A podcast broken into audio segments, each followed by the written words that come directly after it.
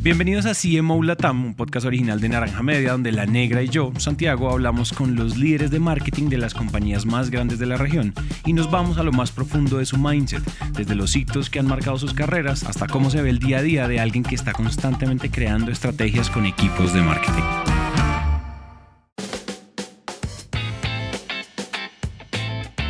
En el episodio de hoy hablamos con Jonathan Slim Mora, CEO de Solidaridad Network, una ONG internacional con más de 50 años de experiencia trabajando por mercados sostenibles e inclusivos. De hecho, uno de sus proyectos más ganadores se llama Café del Futuro, en Colombia y Perú, donde crearon cultivos inteligentes de café. Pero en este camino de grandes proyectos tienen que saber algo de Jonathan. Yo siempre iba a 10.000 por hora, o sea, para mí los proyectos tenían un máximo de caducidad de tres meses y aquí los proyectos duran tres años. Entonces yo parecía un loco cuando llegué, porque pues yo, yo, yo venía con un acelerador de agencia y con unos tanques llenos de combustible y digamos que me tocó autoaprender, bajarle un poco la revolución, ¿no? Porque ustedes saben que temas de mercado de temas de agencia funcionamos en, a otra velocidad. Y al ser el primer CMO de una organización sin ánimo de lucro que tenemos en el podcast, pues quisimos sacarle todo el jugo a su experiencia. Nos habló de los retos y mitos que tienen las ONGs en el mundo del marketing y cómo esto lo llevó a ser el primer jefe de marketing de Solidaridad Network a nivel global. También nos contó cómo funciona el fundraising y qué foco tenemos que tener para lograr captar donantes, hasta cómo usaron estrategias de marketing para lograr un acuerdo de 17 organizaciones del sector cafetero y el gobierno en contra de la deforestación. Entonces, pues yo soy Santi y esto es un nuevo episodio de CMO Latam. Tú cómo llegas al mundo del marketing. Nos han pasado cosas muy extrañas y es que muchos de los líderes de marketing de las grandes empresas o startups más reconocidas latinoamericanas llegaron de unos contextos rarísimos. Es como yo odiaba el marketing, yo era trader en Wall Street, yo era, no sé, y terminé aquí. Pero cuéntanos un poquito cómo terminas aterrizando en este tema. Empiezo de forma bien guerrera, digamos, empiezo paso a paso desde temas de impresión, por ejemplo, pasé por revistas, después de las revistas pasé como creativo copy, después de creativo copy pasé como consultor digital para algunas empresas. Cuando ya empiezo a entrar en este mundo digital y cuando empiezo a hacer mis consultorías, monto mi modelo de emprendimiento, eh, una agencia eh, digital que se llamaba IF, con la que duré casi 10 años con esta agencia pues tuve muchos reconocimientos, premios y demás cosas que regularmente en el mundo de la publicidad pues se presentan. Y luego después de 10 años de estar eh, trabajando en el mundo del emprendimiento, en ese mundo tan difícil y tan, tan complicado, ¿no? Porque inicialmente acá en Colombia nosotros abrimos el mercado digital, ¿no? Nosotros empezamos con páginas desde Flash con CS3, por ejemplo, o sea, un tema muy clásico y después eh, adoptamos el HTML5 y toda esa curva de aprendizaje, digamos que la tuvimos acá en el país. Entonces, un poco me fui cansando del tema por temas presupuestales y dije, me voy a dar un pequeño descanso.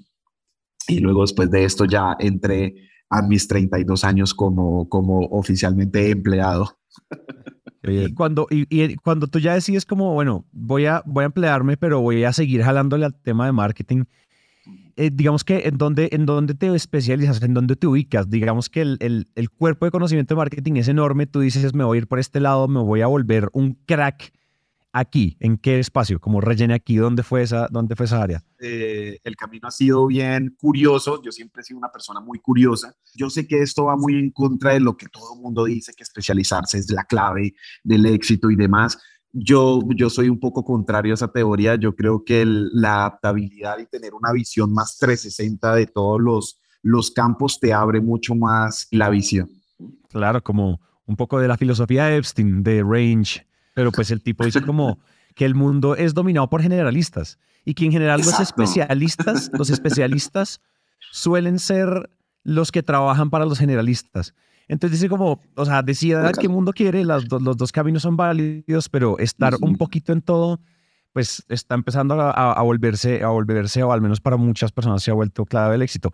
Porque además la velocidad a la que pasan las cosas hace que de pronto, no sé, es imposible que uno en serio sea un especialista, o sea, que hace cinco años fueras especialista en Facebook y hoy seas especialista en TikTok y que en un año seas especialista en lo nuevo que salga y, y, a todo eso atraviesa el email marketing, páginas web, anuncios, eh, todo, como, todo. lo que ha cambiado online y offline. Entonces, sí, total. Pues yo creo que hay un triángulo muy importante dentro de toda la vida, digamos, como profesional que he tenido. Eh, e-, ese triángulo, digamos que lo he ido en tres bloques bien importantes. El primero que es la curiosidad, la metodología y la Yo creo que si uno tiene estas tres muy claras, regularmente uno tiene un camino, un buen camino independiente para dónde te orientes, ¿no? Eh, bien sea como un gerente de mercadeo, como un gerente de tecnología o como, como un gerente de contenidos. Estas son dos preguntas y empecemos por la primera. Son, la primera pregunta es, ¿cuáles son para ti esas, esas verdades del mundo del marketing que ya caducaron, pero las seguimos repitiendo como si fuéramos unos robots?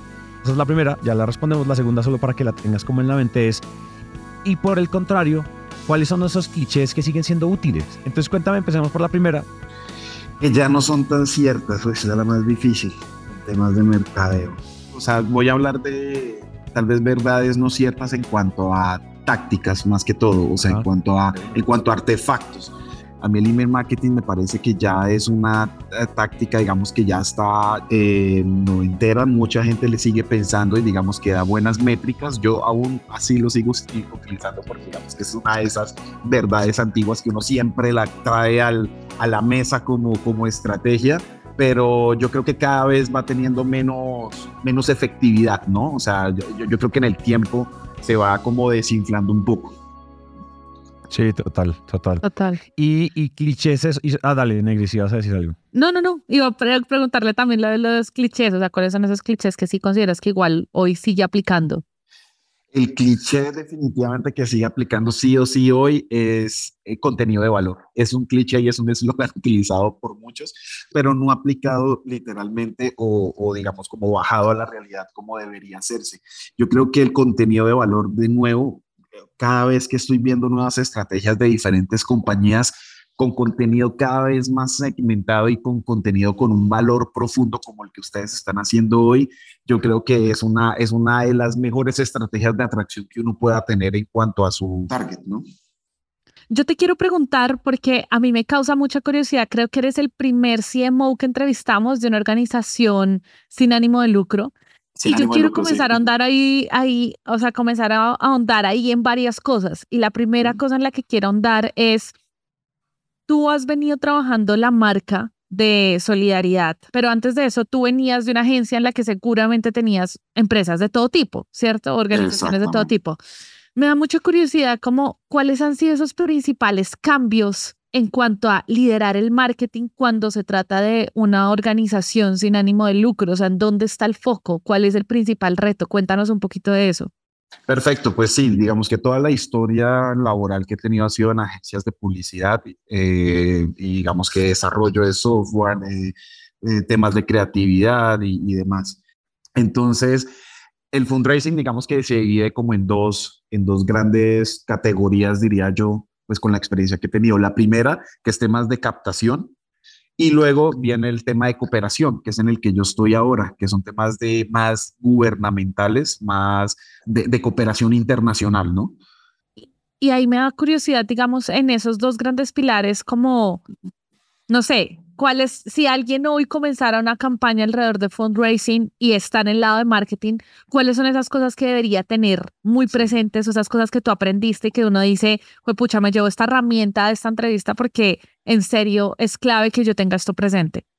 Digamos que en el tema de cooperación, mejor dicho, como para hacerlo más claro, nosotros hacemos una facilitación entre gobiernos de, la, de Europa que están comprometidos con los temas, por ejemplo, de sostenibilidad en Colombia y en América Latina. Eh, digamos que por temas de regulación tienes que hacer unas inversiones para un tema de comercio internacional. Entonces, un ejemplo, Alemania eh, sacó una ley para la importación de aceite de palma en Colombia y los productores tienen que tener unos sellos de certificación para exportar. Entonces, lo que nosotros hacemos, o desde yo desde el marketing, es como nosotros cogemos estos proyectos, implementamos y distribuimos a un grupo objetivo, pues que en este caso son productores, como por medio de la educación, de la tecnología y demás, podemos llegar como ese tipo de certificación para que también justamente este gobierno cooperante no se quede sin insumos. Y en este momento, pues como ustedes saben, hay un problema de insumos muy fuertes. Entonces, más o menos lo que estamos haciendo de nuevo es, es un poco es un poco al otro lado, es muy descontextualizado, de pronto pueda sonar, pero lo que hacemos es una facilitación. Entiendo un poco mejor y yo siento que muchas veces cuando se piensa en una organización sin ánimo de lucro, como que al mismo tiempo se piensa que estas tácticas eh, más comunes del mercadeo, incluso cosas como hacer pauta, no le aplican. Y yo quisiera entender hasta dónde esto es mito o es verdad. O sea, es decir, no sé si, si nos puedes contar un poquito también cómo, cómo se ve ese día a día, ¿no? No, los artefactos siguen siendo los similares, o sea, similares a agencia y similar acá. O sea, se aplican absolutamente todos, de nuevo. SEO, SEM, podcast, campañas, incluso temas también de tecnología y desarrollo también de aplicaciones. Lo que cambia un poco es el objetivo de cómo bajarlas, ¿no? Sí, es que literalmente lo único que cambia es nuestro objetivo, pero yo creo que estructuralmente es el mismo CEPA. Eh, regularmente. Yo soy, por ejemplo, Solidaridad es una, es una organización muy grande, estamos en 45 países, regularmente estamos más en Asia, en África y en América Latina. Y yo soy la prueba piloto, yo soy el primer gerente de mercado de Solidaridad Network, hablándolo a nivel global. Cuando yo llegué a esta organización fue como, bueno, les presento el nuevo gerente de mercadeo y todo el mundo, bueno, pero es que mercadeo es lo mismo de comunicación. ¿Cuál es la diferencia entre mercadeo y comunicación? Entonces, de nuevo, la romper esa esos paradigmas, porque son paradigmas, digamos, como muy, muy corporativos y que el mercadeo, de nuevo, el mercadeo ya lo están orientando un poco más a temas de social media, que es muy... Total. Es muy chistoso, es un brazo fuerte, lógicamente, es un brazo muy fuerte dentro de la, dentro de la estrategia, pero pues el mercado es como muchísimo más amplio. Entonces, de nuevo, yo como prueba piloto ya llevo dos años en esta organización y digamos que he tenido reuniones con mis otros colegas de comunicación a nivel LATAM y tengo que hacer como mis, mis explicaciones, ¿no? De, cómo funciona el mercadeo y por qué el mercadeo y en términos como de, de, construir también el caso de negocios de que tú como piloto está, estás funcionando, cuéntanos un poco como la anécdota de una sacada del estadio, de un batazo de esos que tú y tu equipo dieron como que, wow, la sacaron del estadio, cuéntanos qué hicieron, alguna campaña, estrategia, algo que hayan implementado que haya funcionado mucho según los retos que nos contaste que tienen como ONG. Inicialmente nosotros... Eh trabajamos en, en, café, ¿no? Nosotros, uno de nuestros commodities fuertes, nosotros tenemos las verticales acá cambian, las verticales son por commodity, nosotros tenemos café, cacao, ganadería, minería y palma de aceite. En el programa de café, nosotros teníamos una idea como estrategia para la cadena de suministro, de nuevo, eh, nosotros hacíamos muchas actividades de, de educación y de, pero nunca pensábamos en los stakeholders de arriba. Entonces, tal vez un caso de éxito fue que logramos sentar a, todo el sector cafetero y al gobierno para firmar un acuerdo de no deforestación en el sector cafetero.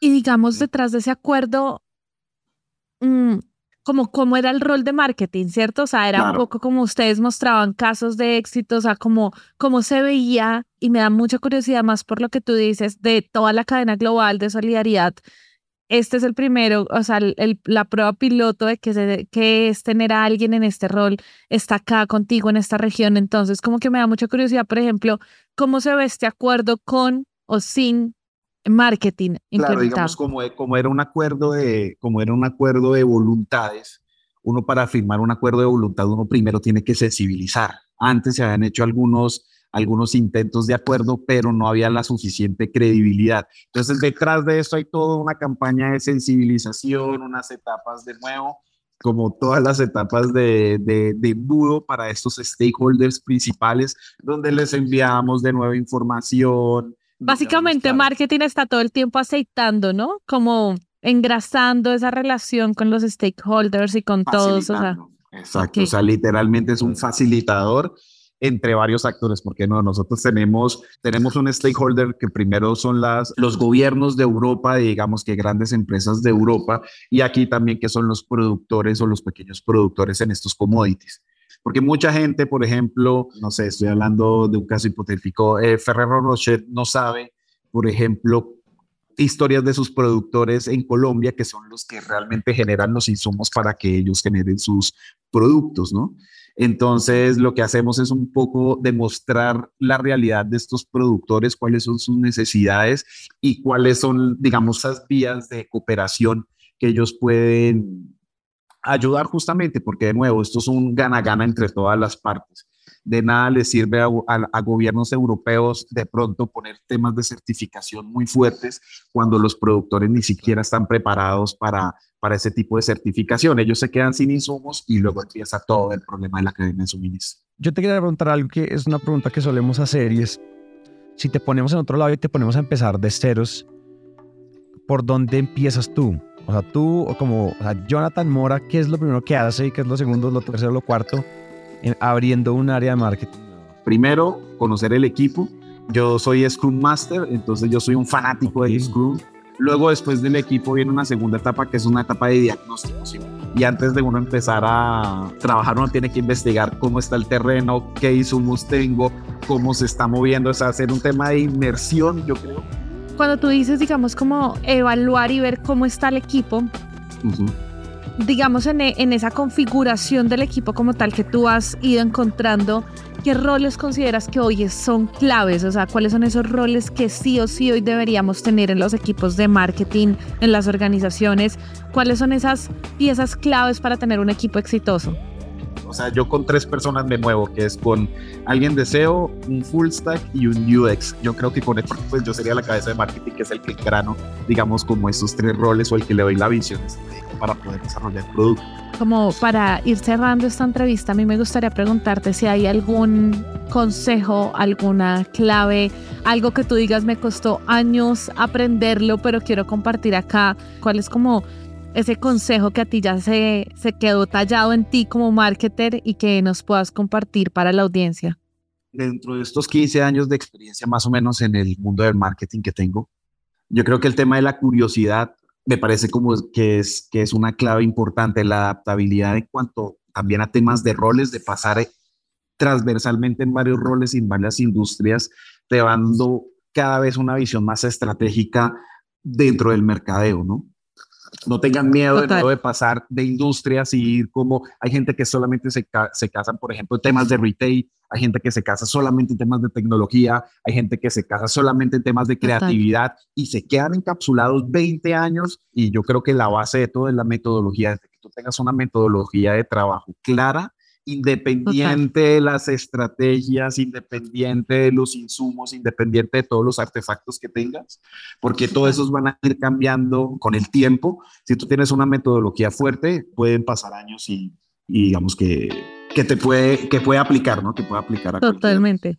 Me, me, parece clave quedarnos con ese consejo de el conocimiento líquido, o sea, como el, el ampliar los campos de conocimiento en donde uno puede entrar como marketer, creo que al final solo nos ayuda a enriquecer la perspectiva. Entonces me parece clave ese aprendizaje, clave. Muchas gracias además por compartirlo.